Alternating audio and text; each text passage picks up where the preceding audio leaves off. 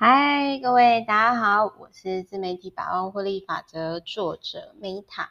那今天呢，跟大家分享一下《一百岁的我呢，人生不勉强》这一本书。那说实话哦，就是我当时会买这一本书啊，是因为我就在想说，哇哦，如果说呢，我假如说啦，我之后呢，真的活到一百岁的话。那我会过什么样的生活呢？那我先来看一下呢，就是诶，别人他是怎么过，然后我又特别找这个高桥幸之医生，就是这个医生阿嬷，我们叫他高桥阿嬷好了。我就想说，诶，人生如果倒推回来看，我们看已经走在前面的人，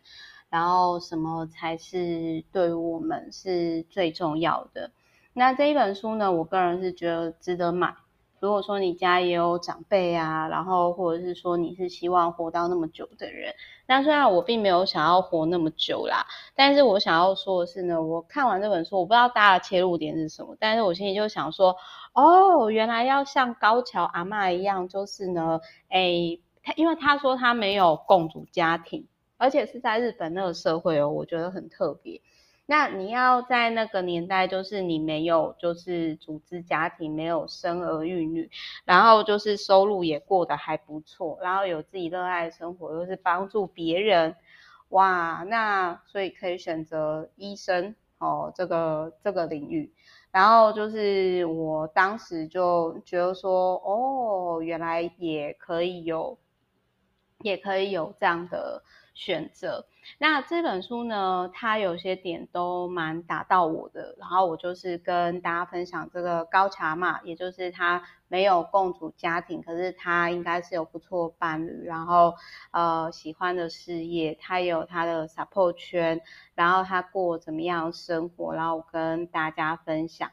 好，首先第一个呢，这一本书他就有提到，他说呢。嗯，他已经就是一百岁了，然后他其实比较特别是，他是在三十三岁的时候成为医生，然后后来呢，就是他们医院的服务啊，就是透过就是进一步陪伴患者的人生，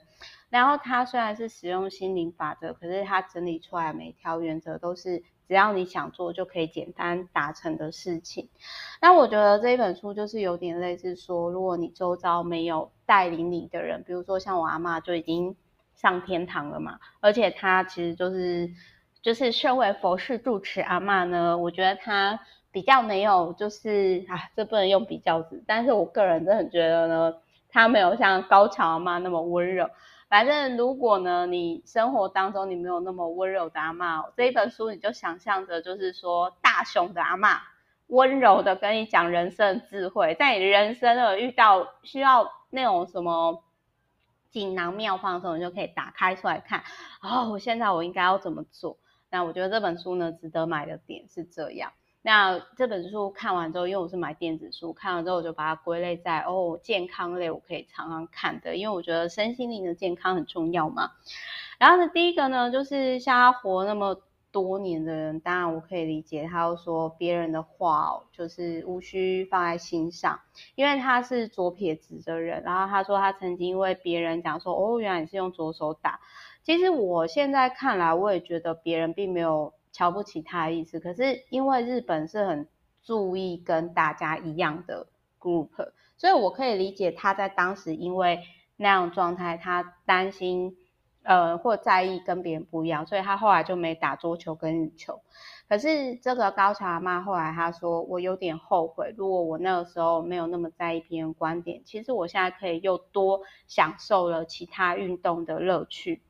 然后再来，他还有提到说，过度执着将迷失真正重要的事情。比如说，有很多人哦，我先讲一下，我今天其实很开心的事情，就是我终于突破半年以上的停滞期，然后体重终于瘦下来了。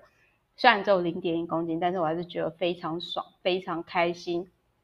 然后呢，呃，就是我想要讲的是说，哎，有很多人就是他会很执着，一定要有某些东西，就很像我也曾经，我有客户跟我讲说，Meta，其实我曾经有迷失，就是我觉得好像要跟你一样很有成就，还是做什么才会很有钱？我说你错，有没有钱呢？跟有没有有没有市场获利，跟厉不厉害，有没有做某些事情，它没有正相关的。所以你比如说你过度执迷，一定要瘦下来，你才能幸福快乐。其实瘦下来跟有没有幸福快乐，这是两件事哦。所以就是说，有些人他可能比较胖啊，或者是他可能呃一直很想要瘦下来，用不健康的方式瘦下来变美啊，其实是他想要获得被爱，并不是他真的就是那么想要呃那一件事情。然后我在这边呢，就是我再继续呢跟大家分享下去，就是他有提到说呢，人生就是一场发现自我的旅程。那我个人真的是。觉得说，就如同这一本书里面讲的，就是他有提到说，像现在癌症的人越来越多。那我有另外一个讲法，就是我觉得像日本是很难表达，就是真正的感受的的的地方。那我会觉得说，如果不能连回到家里都，你的另外一半或者是你的家人都没有办法讲。真实的感受，这是一个很可惜的事情。然后还有就是，他有提到说，人生不会是只有你一个人，你一定周遭还有其他人，找到适合陪伴你身边的伴侣。然后这个作者他八十岁才学水彩画，然后看到的时候我就放心，因为我对学彩水彩也没什么兴趣，我就觉得说，哦，那八十岁以后我再学好了。我反而是那时候觉得说，嗯，我要先去环游世界，就是我觉得环游世界对我来讲还比较有有那个动力。然后他还有提到说，女生是跟人家说话会获得能量生物，这我超同意。但是男生反而是好像是他需要静一静。然后在这里就是他有提到说，就是牙齿啊是很重要，病从口入，不要大意。那我真的是觉得牙齿保健越早开始越好。但是话又说回来，可能到我们那个年代科技就是搞不好。就是有那种哎，点下去就有那种，就是直接贴在牙龈上的那种牙齿了。搞不好我们之后医疗更进步到这种这种程度。然后再来，他还有提到，就是说，呃，失智症的初期的状况，以及就是说，老人家不可以吹风，就是不可以穿很薄的衣服。这个就是我我后来才知道说，哦，那难怪我妈都很爱。就是在那边碎碎念说哦，那个不要散叠轰啊什么之类的。